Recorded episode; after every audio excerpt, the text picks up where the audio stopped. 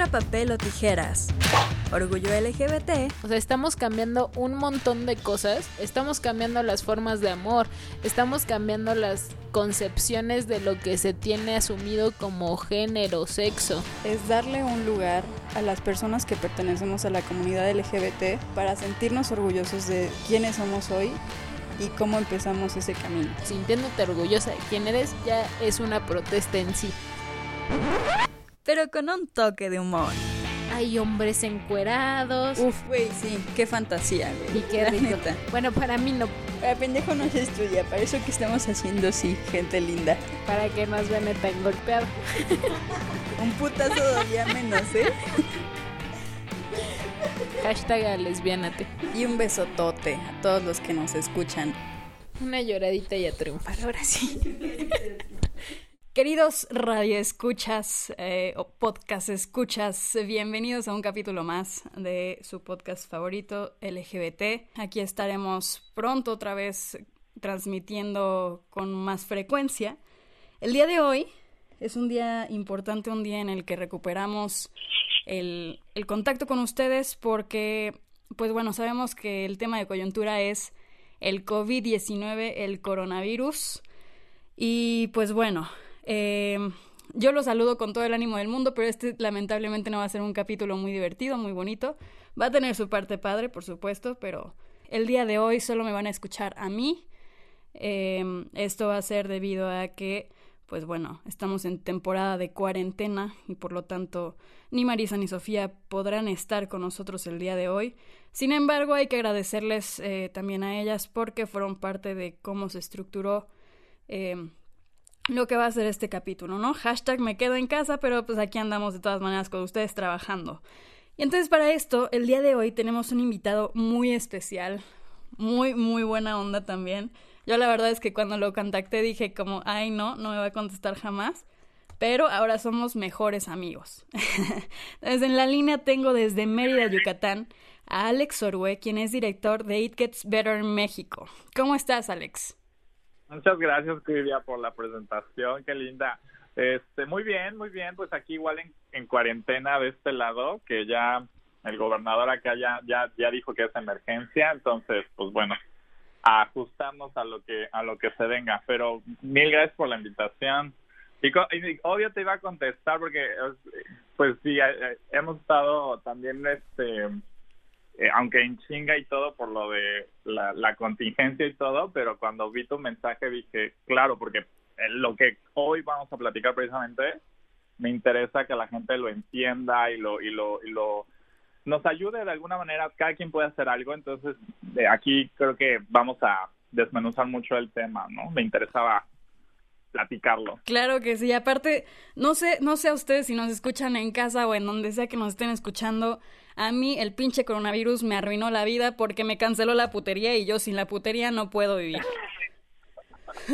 Pues fíjate que yo, yo, yo estoy en una situación más relajada. Mi- mi- mis años de putería fueron ya hace un rato.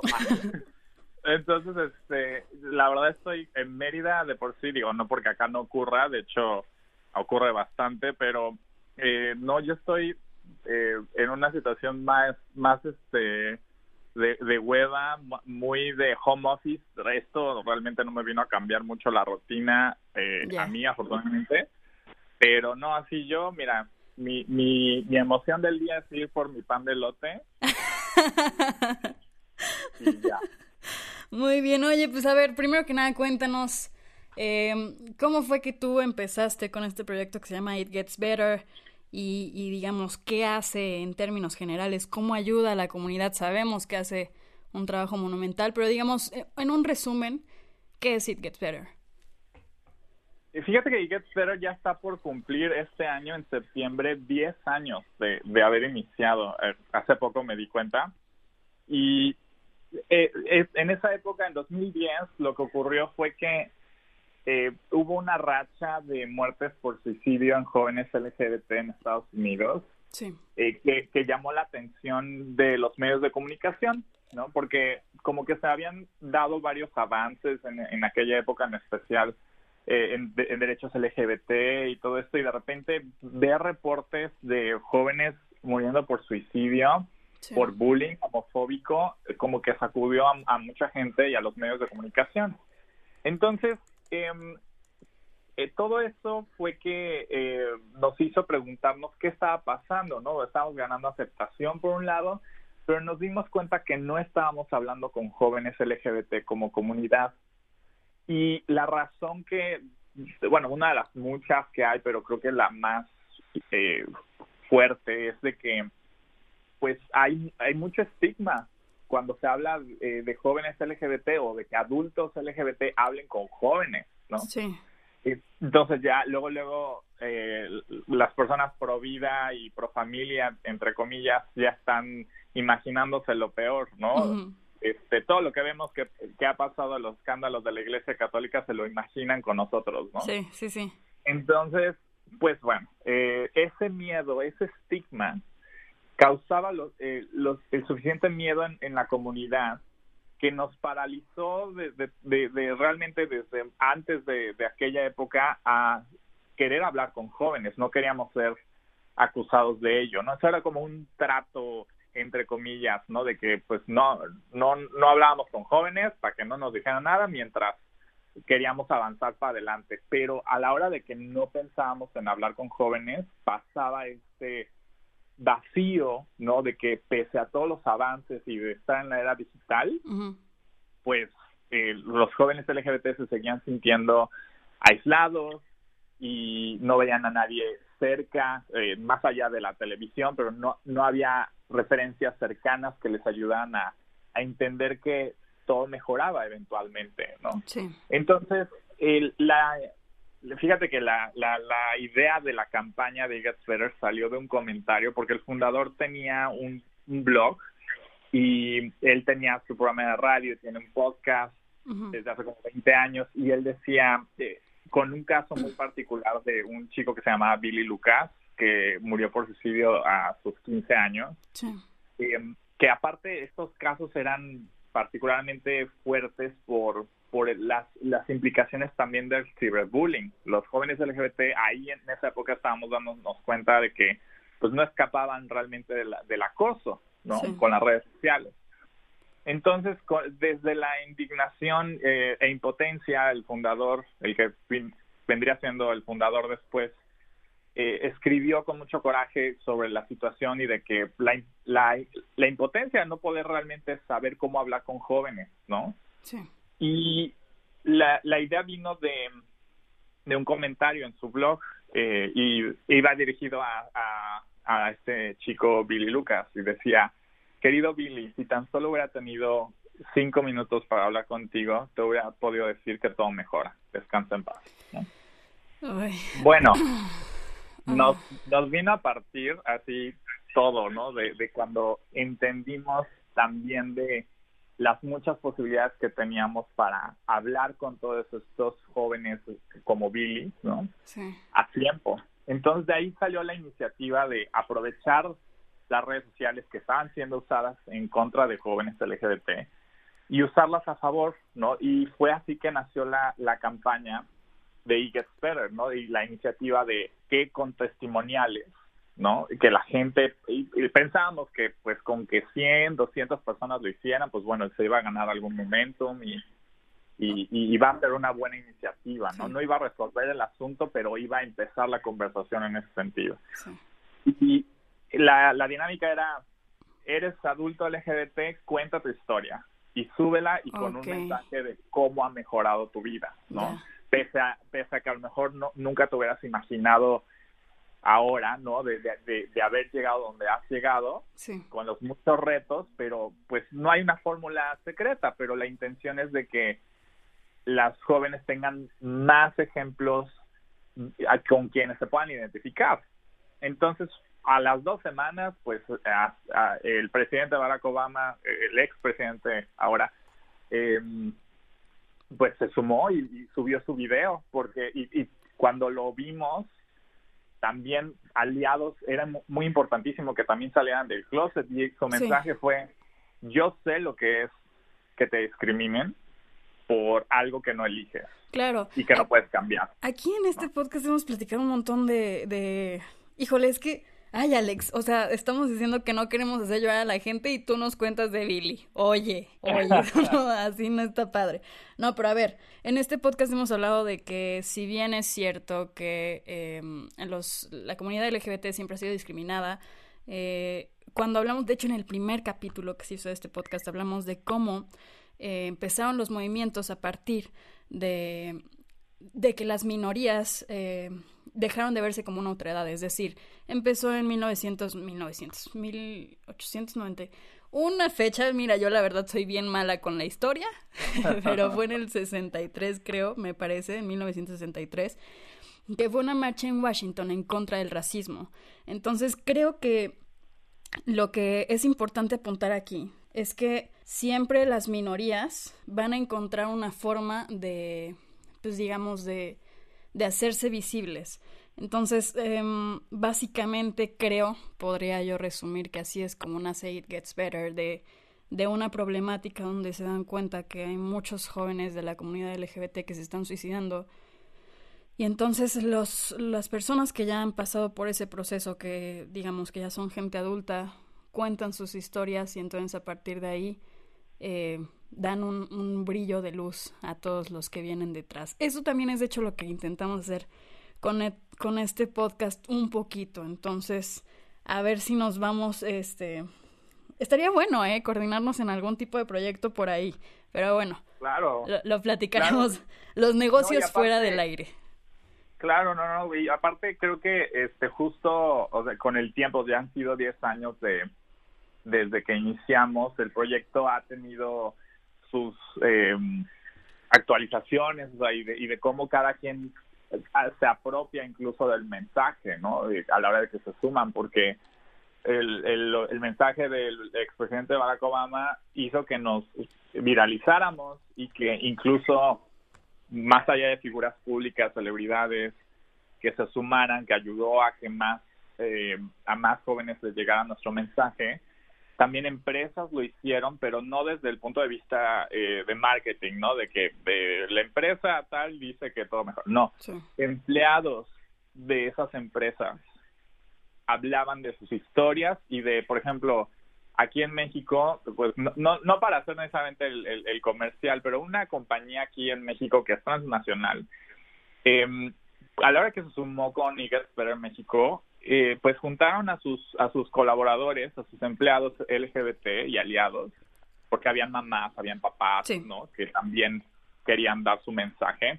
El director obviamente también eh, participó, pero fíjate que salió ahí el caso de un hombre trans que eh, eh, había sido contratado antes de su transición y antes de haber salido del closet, ¿no? Entonces, a la hora de que en su propio proceso decide empezar con la transición, él, él tenía, por supuesto, de que pudiera perder el trabajo, él no sabía qué apoyos iba a tener, Sí. ¿no? Entonces, eh, se lo comentó a su supervisor, y pero él ya estaba decidido, porque para particularmente para personas trans el tema del closet es, eh, es eso, no hay opción, ¿no? O sea, si no eh, o sea, suele ser una situación un poco más drástica para las personas trans Sí. eh, y que no necesariamente puedan ocultar o pasar, entre comillas, ¿no? Entonces, eh, eh, se lo comentó su, su supervisor, el supervisor dijo, espérame tantito, no, no- nunca he manejado una situación así, y Ujú. así fue escalando hasta que llegó a oídos del director y lo citó, se sentó con él, le hizo pregunta y le dijo, mira, tú aquí eh, se te valora por lo por quién eres y por eh, lo que aportas a la compañía. El proceso que tú tengas, te apoyamos y si no lo cubre ninguno de nuestros seguros, nosotros nosotros lo cubrimos como empresa. Mm. Imagínate el, el cambio de paradigma, además de que también es un mensaje a las demás empresas de, oigan, seguro, o sea, que no, no conozcan casos no significa que no los vayan a tener, Sí, claro. No. Sí. pero también es un mensaje a la comunidad trans de que esta empresa en particular, ¿no? Tiene ese compromiso ¿no? Y que es un espacio seguro y también es un mensaje para jóvenes trans de ver que, bueno, es la primera empresa a lo mejor, que ahí ahorita ya hay más que siguieron esa iniciativa, eh, pero es, es también un mensaje de que hay, va a haber más opciones, ¿no? Sí. Que, que te van a valorar realmente por quién eres, Sí. ¿no? Eso es, eso es lo que necesitamos ahorita, abrazarnos como un poco. Digamos, ya, ya nos saltamos una parte triste. Entonces, a mí como me encanta, me encanta estar deprimida, ahorita le- la, la cuarentena me tiene deprimidísima, vamos a deprimirnos un poco con las personas que nos escuchan. Em, ¿A qué voy con esto? Por, eh, por todo lo que acabas de comentar de, de cómo la comunidad siempre ha estado pues enfrentándose a un montón de problemas. eh, ¿Cómo lo aterrizamos entonces al COVID-19, a la pandemia del COVID-19? Lo comento porque es cierto que desde siempre los miembros de la comunidad LGBT más se enfrentan a un sistema de salud en el que pues hay discriminación, sobre todo como dices, a personas trans. El trato que hay, por ejemplo, ginecológicamente a las lesbianas, ¿no? Que tienes que explicar con bolitos y palitos cómo es tu vida sexual, em, temas de VIH, poca información em, de, de la vida sexual. Hay, digamos, desde estas cosas que podrían ser un poco, pues no invisibles porque están ahí, pero que podríamos hacer como un poco chiquitas, hasta ya cosas súper duras y súper sonadas como la ley de objeción de conciencia en Nuevo León, ¿no? Entonces, si en nuestro día a día común, sin pandemia, nos enfrentamos a todo este tipo de problemas, ¿cómo afecta entonces ahora con el coronavirus? Es decir, tú que estás súper metido en esto y, y con la organización, ¿qué pasa, por ejemplo, con las personas que están transicionando? Digo, te lo pregunto porque ahora los servicios de salud están colapsando. Entonces, ¿qué pasa con las personas que transicionan? ¿Qué pasa con las personas que padecen de, VIH? ¿no? O sea, porque aparte del tratamiento que deben recibir y de la atención eh, especializada que necesitan, su sistema inmunológico es, eh, pues sí, es, débil. Entonces, ¿qué pasa con todas estas personas de la comunidad? Sí, Justo ahí hay un tema que, que con, con todas las problemáticas que de, de por sí ya conocemos de nuestra comunidad, eh, cualquier asunto de salud eh, y más si se trata de una pandemia como ahorita es echarle gasolina a la situación, ¿no? Entonces, con, con temas de salud, ahorita particularmente con la comunidad LGBT, lo que mencionas, ¿no? De personas trans y sus procesos, las personas que vivan con VIH, lo importante ahí es eh, dar a conocer los servicios de apoyo que existen. No, hay, no está lamentablemente tan accesible para todas las personas en todo el país, Sí. pero en las grandes ciudades, en las ciudades capital de, de, de, de toda la República, hay recursos, hay organizaciones que pueden orientarles a, a que puedan tener este acceso ¿no? a estos servicios. Obviamente ahorita la situación es delicada porque vemos que las clí- clínicas Condesa eh, ya dijeron, bueno, vamos a atender este por correo cualquier duda, pero no vengan acá porque se van a exponer, vamos a, a- a- eh, creo que el Seguro Social está viendo de que a las personas que viven con VIH les puedan adelantar tres meses de tratamiento para que no tengan que andar yendo a surtirse Ok. etcétera. O sea, se están tomando esas medidas para no exponer a la gente. Pero también es importante señalar que, por ejemplo, en el caso del VIH, eh, la idea del tratamiento es de que llegue a un nivel indetectable el- la carga viral, ¿no? Eso significa que las personas con una carga viral indetectable, o sea, que tienen muy buen apego con el tratamiento, eh, es intransmisible el virus con ellos, o sea, no ellos no representan ningún riesgo para ninguna pareja ni para nadie más, ¿no? Entonces, su, eso significa que su sistema inmunológico es fuerte. Ajá. Lo que pasa es de que están en el mismo riesgo que cualquier otra persona, ¿sabes? O sea, personas que no, no vivan con VIH, eh, pues de todos modos están en riesgo por si, además, eh, si, si no tienen VIH, pues a ver si no, no son hipertensos, ni si no son diabéticos, si no son... Depende de cual, es, ese contexto de salud de cada quien, Sí. es el, el rango de, de, de, pues vulnerabilidad, ¿no? Pero en el caso de VIH, si tienen esa eh, ese apego al tratamiento y son intransmisibles, eh, indetectables, que eso se los dicen sus estudios y el seguimiento que, que tienen con, con sus este, doctores, Sí. eh, pues están en un riesgo general. ¿no? O sea, ahí el peligro es que la gente que eh, no sea, no conoce su estatus, a lo mejor no sabe que tiene el virus y que su sistema inmunológico sí está, sí está comprometido. Ok. No. Ese es el peligro, el no tener el- la atención y el no saber eh, cuál es tu estatus de VIH. Y para las personas trans, pues es tener el cuidado de, de saber eh, cómo, cómo acceder a, a sus a sus tratamientos Ujú. Este, sin, sin ponerse en riesgo en este, en este contexto, como lo haría una persona eh, diabética, ¿no? Que necesita eh, reabastecerse de, de sus medicamentos, ¿no? O, o una persona hipertensa. O sea, son esos mismos cuidados que hay que tener eh, para, para no ponerse en riesgo ahorita con el COVID-19. Ok, bueno, ay, qué bueno, qué bueno que lo dices. Yo ahí diciendo como, no, si están en riesgo, quedé como estúpida, pero qué bueno que estás aquí tú para aclararnos todas estas dudas.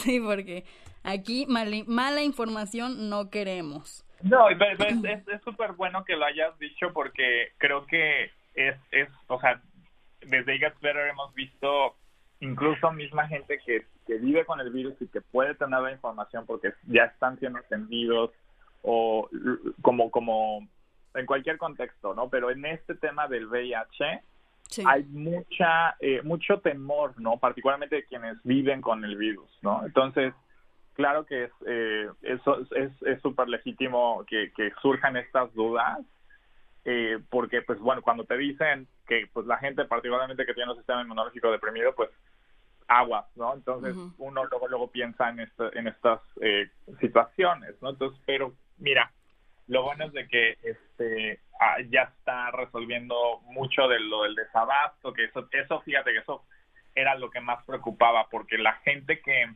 que tenía su apego al tratamiento y que ya era indetectable, de repente se ve sin medicamentos o, Sí. que, o, está incompleto, pues entonces eh, es un tema de, es un poco como con los medicamentos de que son eh, psiquiátricos, ¿no? Sí. Que, que si tienes, se los suspendes por cualquier motivo, eh, tienes, a la hora de que quieres retomarlo, tienes que hacerlo de nuevo con el psiquiatra en un acompañamiento porque va a haber un desajuste, sí, ¿no? claro.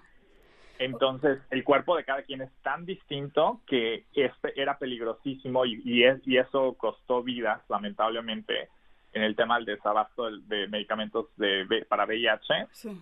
que mucha gente se vio sin medicamentos por un periodo largo.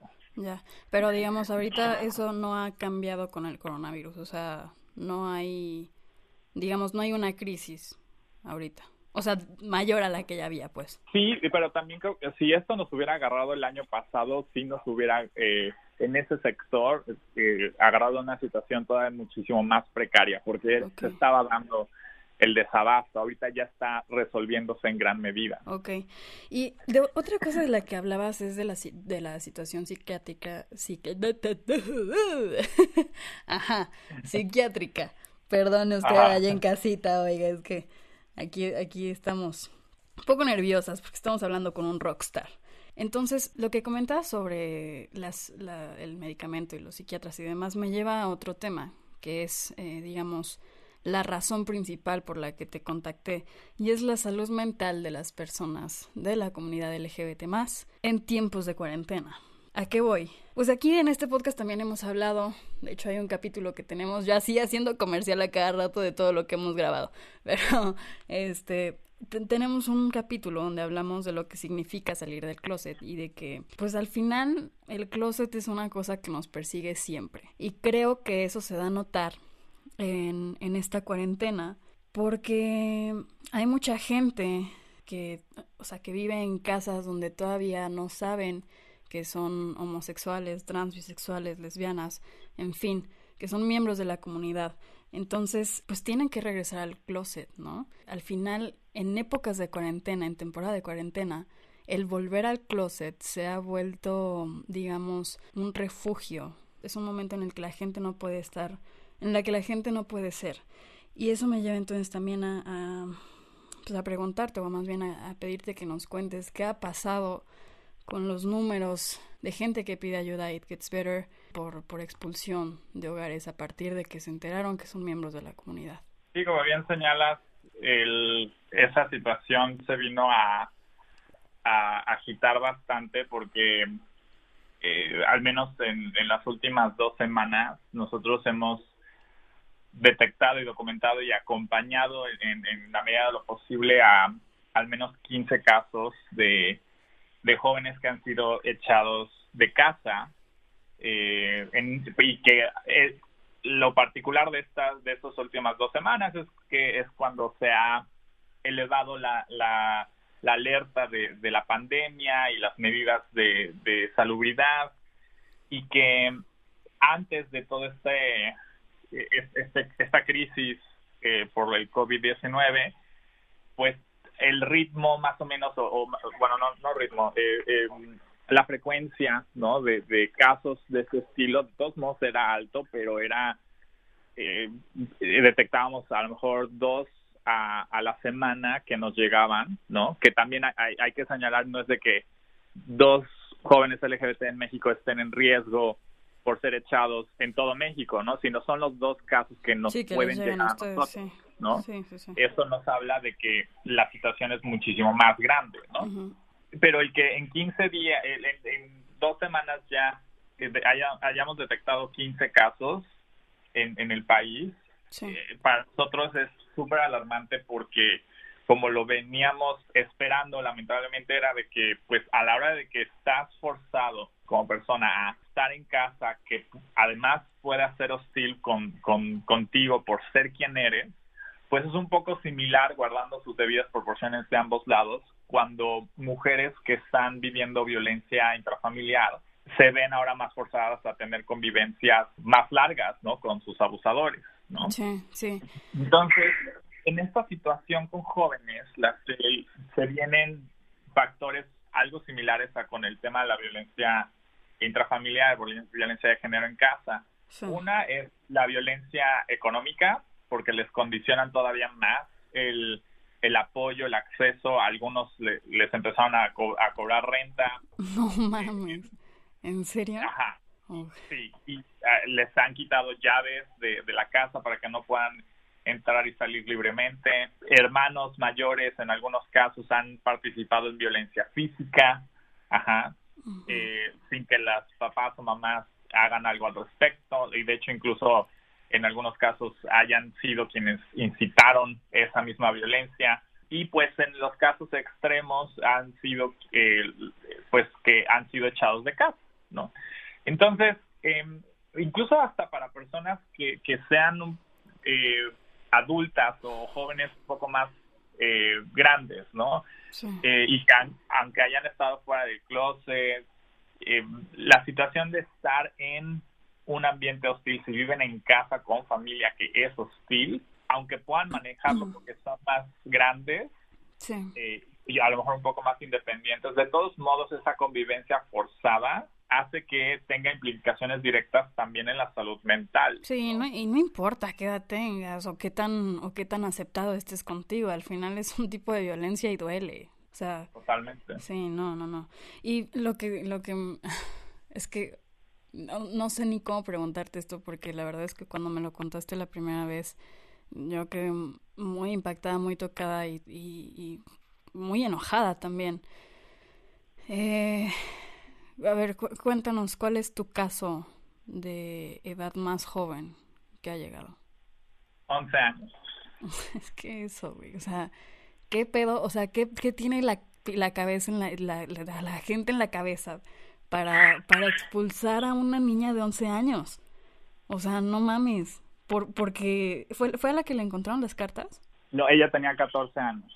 Ah, o sea, es que aparte, aquí hay un tema. Una cosa es que hayan salido del closet y otra cosa es que se hayan estado cuidando y que ni así lograran quedarse en el closet, ¿no? Claro. Esa también es la otra, porque en el caso de la niña de 14 años, o sea, lo que, lo que habías comentado es que pues tiene eh, ahí una noviecilla y este Y pues bueno, como en toda pareja bonita, pues se hacían cartas de amor. Y entonces la mamá descubrió estas cartas de amor y pues bueno, descubrió la bisexualidad de la niña y entonces la pues la echó de casa. Pero a mí lo que lo que te quería preguntar es si hay alguna forma legal de proteger a estos a estas pues sí, a estos menores de edad porque al final creo yo, digo, yo no sé nada de derecho, pero eso es abandono, ¿no? Sí, definitivamente hay muchísimas cosas que legalmente se pudieran hacer, eh, eh, pero eh, lamentablemente esto, todo esto, además de la problemática puntual en comunidades jóvenes LGBT, también viene a, echarle gasolina al, a la infraestructura tan precaria de, de asistencia a la niñez y, y, juventudes en México. O sea, el sistema DIF, por ejemplo, que vendría siendo la autoridad que pudiera intervenir. No solamente no se da abasto, sino que también sus procesos entorpecen muchísimo eh, la, el nivel de urgencia que los casos ameritarían, ¿no? Entonces, realmente esto es también una llamada de atención a que ese, ese, ese sector, ¿no? Si realmente, cada vez que veo a los grupos antiderechos hablando de no te metas con mis hijos, bueno, quiero, quiero darme de topes con la pared porque, ok, preocúpanse por los niños, ¿no? Pero vean justo cómo está el DIF. Sí, o sea, empiecen por ahí, ¿sabes? Sí. Ya, ya después ven si quieren que adoptemos o no, porque ahí están la mayoría de los niños que son producto de relaciones heterosexuales. Sí, sí, sí. ¿no? Para empezar. Entonces, este tema de, de, de cómo está el DIF realmente entorpece muchísimo las medidas que se puedan dar, ¿no? Y ahorita con el contexto de la pandemia, sí, de por sí, antes era complejo mover y también pues todo lo que significa el seguimiento legal a todos estos casos y que tengan un seguimiento adecuado con trabajadores sociales, etcétera. Con todo esto, pues todo está paralizado, ¿no? Entonces, eh, como que la solución a corto plazo, eh, también al, al, al, mismo tiempo que en México no existe esta red de albergues especializados en personas LGBT, excepto por aquellos que están en la frontera norte, que atienden principalmente a, a migrantes LGBT que, de Centroamérica que buscan llegar a los Estados Unidos. Fuera de eso no hay eh, albergues que, puedan eh, ser referidos estos jóvenes, ¿no? Entonces, la solución a corto plazo, y que también mucho se ve, eh, pues, entorpecido por la misma pandemia, pero ahí es donde nos toca eh, como comunidad, particularmente a, las organizaciones de sociedad civil, conectar con los albergues que existen para sensibilizarles en cómo atender a jóvenes LGBT Ajá, y que además, pues, ellos presentan sus propios retos, ¿no? De, de sondeo, de, de instalaciones, de voluntariado, de muchas cosas. Entonces ahí hay una gran oportunidad de, vamos, eh, la, la solución pudiera ser, ayudamos con la sensibilización, te comprometemos a esto porque hay la necesidad y apoyamos además con canalizar recursos, voluntariado, ¿no? Entonces, es lo que yo decía en, en una de las este, entrevistas, o no, no, me acuerdo si lo comenté en el artículo que escribí para Homosensual, de una de las cosas que hay que hacer es, donde te encuentres, busca qué albergues hay, porque te vas a encontrar que hay en todo el país, por contextos muy distintos, hay una problemática, hay una crisis humanitaria de migración sí, Y, de, personas en situación de calle, ¿no? Entonces, ahí hay como muchísimas cosas que uno pudiera hacer. Conecta también con las organizaciones LGBT que hay cerca de ti, porque hay. Sí. Y ve qué están haciendo o si no han hecho algo con en el trabajo con, con albergues, pues parte de tu iniciativa puede ser ayudar a conectar y si está en tus posibilidades, donar, ya sea en, eh, eh, económicamente en, especie o tu tiempo, ¿no? O sea, hay, pudiera ser, sonar que es poco, pero por ejemplo, algo que la gente no, no se no se da cuenta, ¿no? En, nuestro caso tenemos nosotros la fortuna en el de México de tener a muchas empresas aliadas, ¿no? Que también, o sea, son para operar la hora segura, eh, que es, es, este servicio de contención psicológica a jóvenes LGBT, eh, es, es, el costo es alto por el tema de horarios de atención, que lo atienden especialistas, pero realmente lo que más nos impulsa vienen siendo los apoyos que la gente da de forma domiciliada, ¿no? mensualmente, ¿no? De que, oye, te puedo donar este 100 pesos, 200 pesos, lo que me gastaría en un café, ¿sabes? Sí, sí, sí, sí. Y eso en hormiga, o sea, como operación hormiga, es lo que ayuda realmente a sostener a gran parte de sociedad civil aquí y en Estados Unidos, ¿no?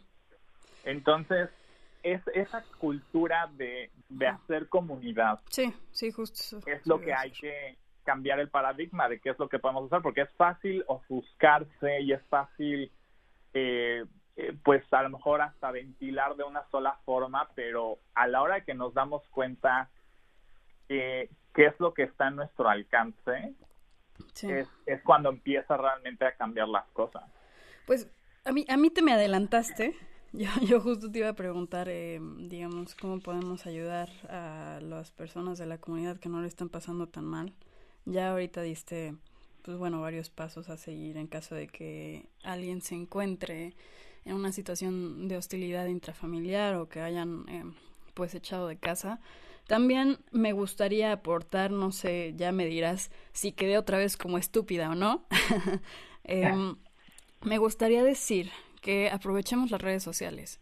Porque también hubo un caso hace no mucho tiempo de un chico que, que puso un tweet, dijo, oigan, eh, tengo que decir que salí del closet con mis papás y pues me echaron, ¿no? Entonces estoy buscando un lugar. Y entonces la comunidad se empezó a mover cabrón y así al día siguiente ya tenía este chavo un lugar para quedarse. Y también cuidemos mucho lo que decimos, porque las palabras importan.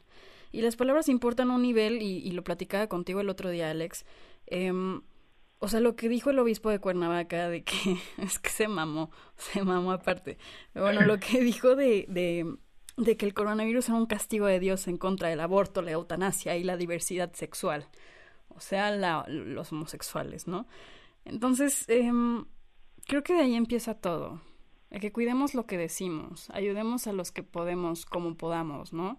si tienes un amigo que sabes que le está pasando mal, pues de repente invítalo tres días a pasarla contigo en la pandemia, no sé. Eh, creo que tenemos un montón de formas de ayudar, incluyendo esta de, de cuidar lo que decimos. Totalmente. Y creo que ahí, primero, o sea, con el tema de, de el caso de este chico de que mencionas, que, que subió este tweet, eh, me acuerdo que es de, de Jalisco. Y Sí, la, la comunidad se movilizó eh, súper, súper rápido. Allá, afortunadamente, un, un, servidor público que es abiertamente gay, eh, Andrés Treviño, él eh, supo de un programa de un municipio que no es Guadalajara, no me acuerdo cuál, que tiene un programa para jóvenes que están en situación de calle y que aparte sí o sea, están sensibilizados con el tema LGBT. Es de las pocas excepciones que, incluso hasta ni yo conocía, ¿no? Sí. Entonces, ese, ese tema de, de, hacer comunidad en redes sociales es algo que justo de, en It Better nos dimos cuenta que hacía falta desde 2010, ¿no? O sea, con el boom de las redes sociales y de que en ese momento y ahorita con la pandemia, jóvenes que se sientan aislados van a buscar en redes sociales ese refugio. Sí. Entonces, por eso es súper importante activarnos y redoblar esfuerzos ahí. Y pues nosotros en en México eh, tenemos, además de esta campaña de testimoniales y de, tenemos ahí un directorio en, en nuestro sitio web para que la gente sepa qué ayuda hay en qué estado, ¿no? Y para qué tema, o sea, salud sexual, que si alojamiento, etcétera. Sí. Eh, la idea es conectarlos, ¿no? Y que la gente sepa, tenga eso a la mano. Pero también, a diferencia de Estados Unidos, que nuestros colegas allá tienen la, la, la fortuna de que, pues, si les llegan casos, los canalizan con otras ONGs que están especializadas en la atención de jóvenes en crisis, ¿no? Eh, que si hotlines o, eh, tantos otros servicios, muchos eh, albergues, etcétera. en México como no hay eso, nos hemos visto nosotros, eh, eh, pues, en, en, la responsabilidad de atender que muchos jóvenes de por sí nos buscan, buscando ese tipo de ayuda.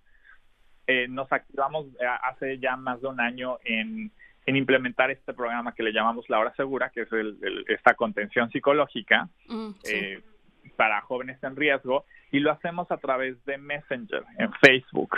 Entonces, eh, a este chico de Jalisco, pues bueno, a, y como a varios de estos eh, casos que nos han llegado, este, pues es el medio principal en donde les damos esta contención y al mismo tiempo que buscamos pues eh, conectarles con la ayuda que puedan eh, recibir en cerca de ellos, ¿no?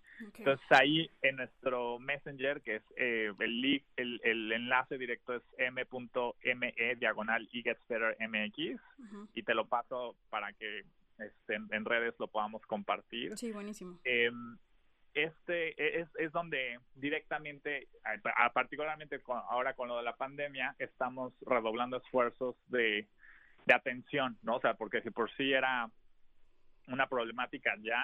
Sí, ahora con, la, eh, sí, con la pandemia todos, todos sacamos nuestro peor lado y nuestros demonios se apoderan de nosotros definitivamente. Pero fíjate, eh, con el que decías justo de estos discursos de odio que, que pues bueno, son muy alimentados en gran parte por líderes religiosos como señalabas.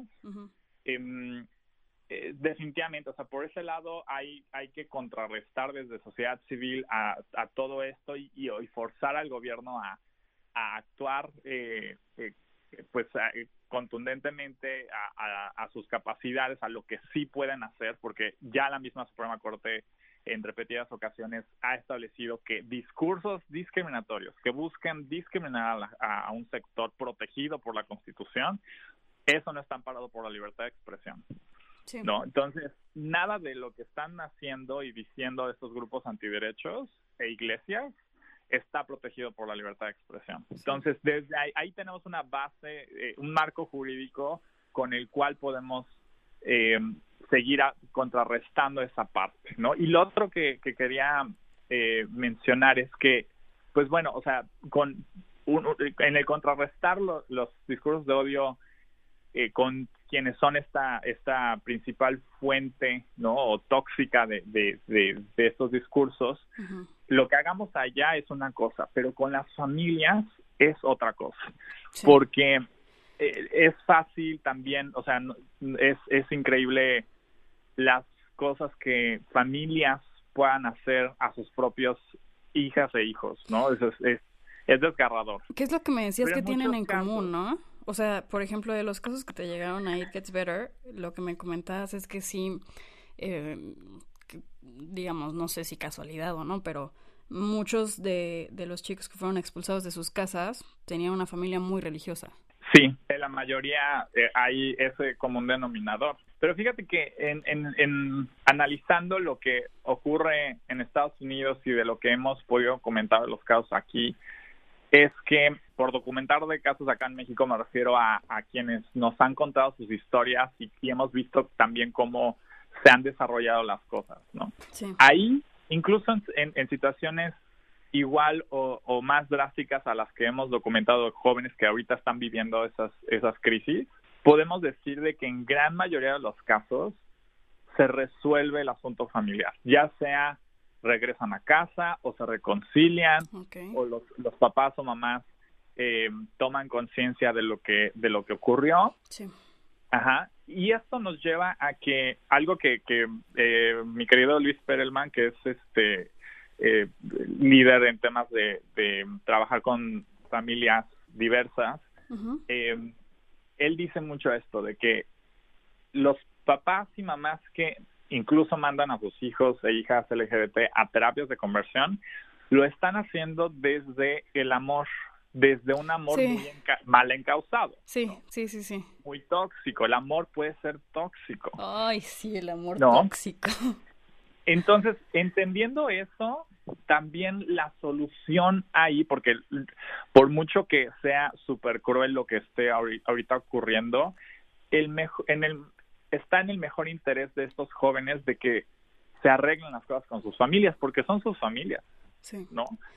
Entonces ahí es donde nos toca también desde sociedad civil eh, trabajar eh, con grupos de apoyo, ¿no? Con eh, hacerles llegar estos, estas, este, no, hasta eh, herramientas eh, eh, educativos. En nuestro caso, desde IGATSPER lo que hacemos es documentamos testimoniales de mamás y papás, porque también a lo mejor si nosotros como miembros de la comunidad LGBT salimos a querer educarles, pues lo van a ver como Sí. le estamos evangelizando. Pero Sí. si lo escuchan de parte de otra mamá o de otro o de un papá, cambia. Sí, pueden empatizar el más. cómo lo reciben. Claro, el trabajo de entre pares funciona muchísimo. Entonces, eso es otra cosa que lamentablemente no hemos podido fortalecer como debiera, muchas muchas veces no por falta de, de interés ni mucho menos, sino porque pues realmente el tema de sociedad civil en México eh, se ve debilitado cuando no hay el apoyo correcto de, de gobiernos en sus tres Sí. niveles, pero también de la misma ciudadanía. Sí.